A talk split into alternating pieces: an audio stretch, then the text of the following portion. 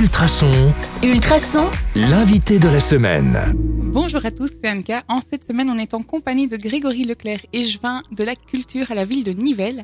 Alors, euh, Grégory, en tant qu'échevin, j'imagine que vous êtes au courant de ce que nous réserve cette année en matière de culture.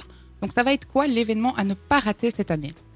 Alors au niveau de la, de la culture, ben, il y a la reprise de la saison culturelle euh, au niveau du, du centre culturel qui, dé- qui, qui démarre fort et qui démarre, euh, j'espère, dans les meilleures conditions. Ça va se maintenir euh, après deux années de Covid euh, un peu plus difficiles. Et donc euh, ben là, on a, c'est varié hein, comme saison, donc euh, je vais vais pas m'étaler, on n'a pas le temps ici.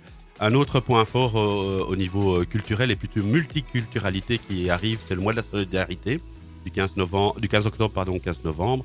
Et là, euh, ben, on espère aussi mettre le paquet parce que ben, ça a été un peu mis en, en- entre parenthèses euh, euh, précédemment. Et donc, il y a la fête des mondes de Nivelles avec euh, le, festival du film solidaire au Ciné 4. Et puis, il y a une exposition sur euh, le droit de vivre euh, au centre culturel. Euh, voilà, et puis après, il y a, il y a plein d'autres événements plus, plus, plus, plus, plus routiniers qui reviennent. Il y a l'exposition du Royal Photo Club qui, Oui, qui comme arrive cette semaine. Voilà, il y aura l'exposition qui va suivre des œuvriers également. Euh, donc voilà, c'est tous des moments qui, qui reviennent mais qui, qui sont, euh, qui sont uniques et, et qui valent la peine. La- le Royal Photo Club euh, fait une thématique sur les arbres remarquables. Oh, ça peut être intéressant, Donc ça. c'est intéressant que ça soit une exposition remarquée en tout cas. Voilà. Joli jeu de mots, bravo. Et justement, question, comment est-ce qu'on détermine euh, quelle pièce ou quel festival on va faire euh, C'est vous qui avez le pouvoir de décision Comment ça se passe? Alors, moi, en tant qu'échevin, en tant que politique, en fait, je mets un cadre qui est propice.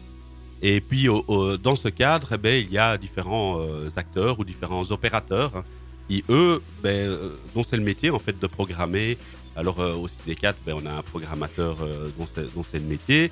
Au centre culturel, on a des animateurs dont c'est le métier.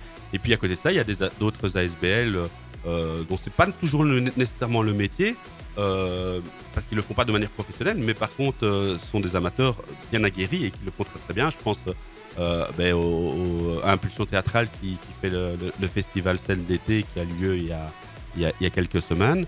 Euh, et puis voilà, il y en a plein d'autres d'opérateurs là-dessus. Et donc on met plutôt un cadre qui leur permet, eux, de, de programmer. Mais la programmation, elle est, elle est, elle est, elle est chez, chez eux. Et donc quand quelqu'un me soumet une proposition, ben, généralement, je renvoie vers euh, les personnes, euh, les personnes expertes en la matière.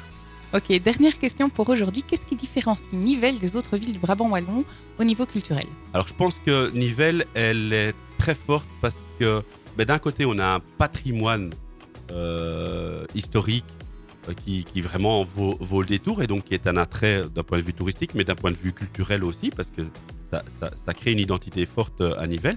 Et à côté de ça, on a énormément d'associations. Et donc c'est- vraiment une terre riche d'associations, donc il y, a un- il y a un terreau vraiment fertile là-dessus.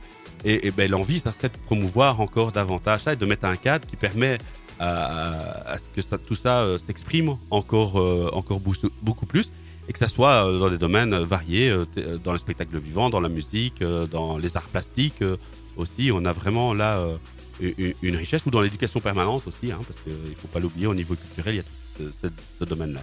Donc c'est cette richesse. Alors, envie d'en savoir toujours plus sur Grégory Leclerc Alors, rendez-vous demain sur le 105.8 FM ou en podcast sur ultrason.be. À demain